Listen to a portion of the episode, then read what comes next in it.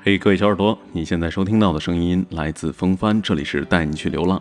微信公众平台已经开通了，我们的互动方式是在微信公众平台拼音搜索“风帆八九六”就可以找到我了。一定记住是拼音搜索“风帆八九六”，每天晚上都会给你送上最暖心的晚安祝福。今天要跟你分享的故事来自作者李月亮的一篇文章，愿你学会笑着低下头。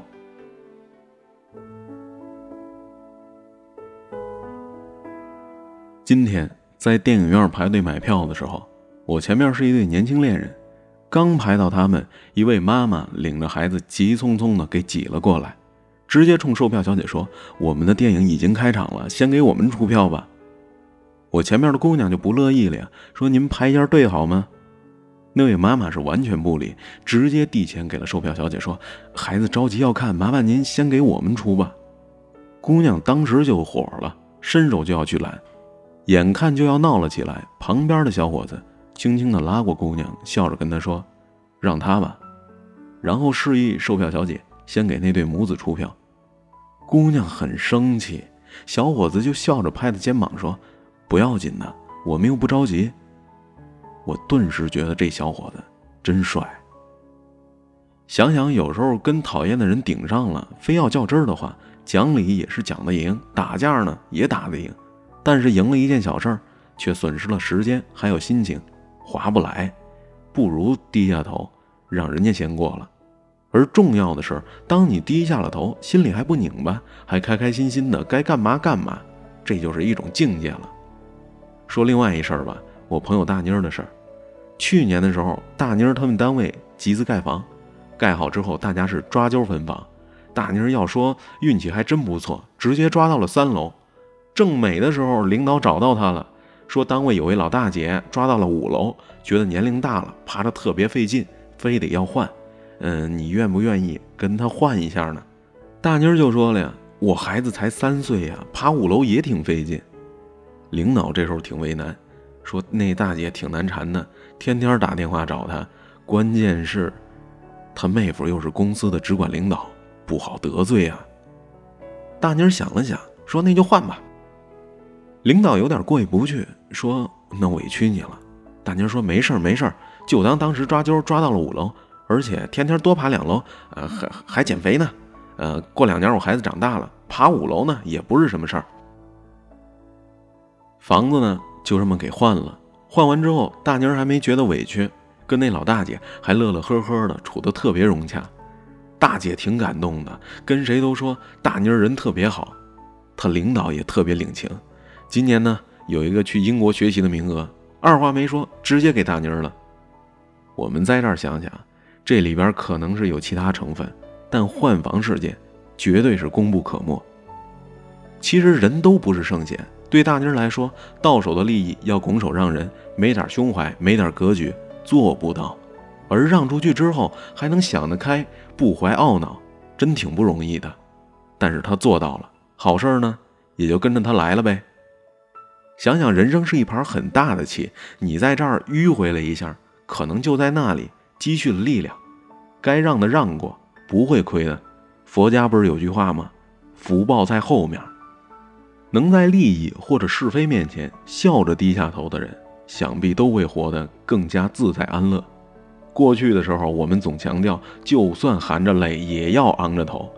人生确实需要这股不服输的劲头，但头要昂得起来。更要低得下去，笑着低下头，也是一个很美的姿态。很多时候，我们其实更需要这种姿态，在非原则性的事情面前低个头，不较真儿，不偏执，退让一步，做点不伤筋动骨的妥协，这是在理性上对客观现实的合理把控。而在退让之后，也不觉得拧巴，淡然一笑，当事情没发生过，不憋屈，不失衡，内心依然平和。这是在感性上对内在精神安宁的有效维护。其实生活里边能低下头的人挺多的，但多数人是怀着怨愤低下去的，委曲求全，心里是百般不爽，暗暗恨他人无理，怪自己窝囊，想着老子记着这事儿了，总有一天我要找回来。这样也不好。你想啊，你给了别人便利，放过了别人。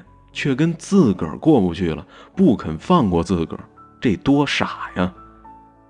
主观上不想相争也好，客观上不得不让步也好，如果相让是更好的处理方法，那就让一步好了；而如果事实上已经相让了，心中自然应该放下来，纠结怨恨只会徒增烦恼。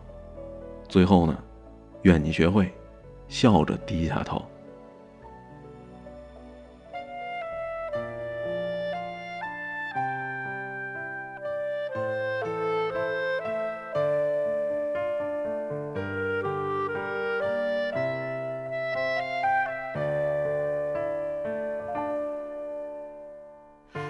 青春仿佛因我爱你开始，但却令我看破爱这个字。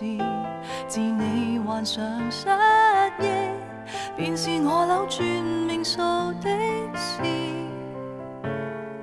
只因当失忆症发作加深，没记住我，但却另有更新密患，像狐狸精般，并未允许我步近。忆的余生，忘掉往日情人，却又记住移情别爱的命运。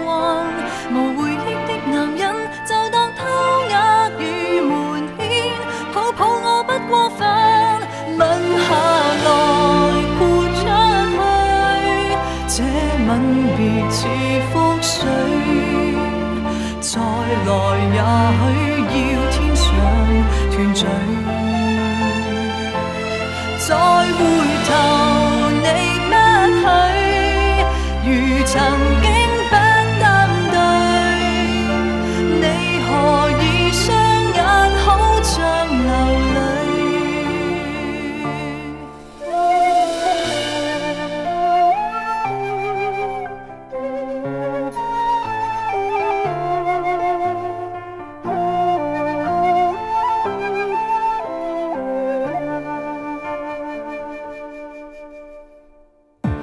此追忆不怕爱要终止，但我大概上世做过太多坏事，能从头开始，跪在教堂说愿意。如留下的人影还在继续繁荣，我在算着甜言蜜语的寿命，人造的春卫星没探测出我们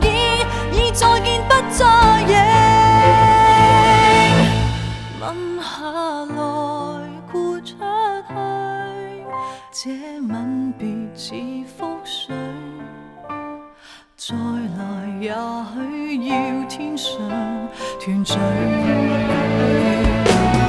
我下来你出去讲再会也心虚我还记得到天上团聚吻下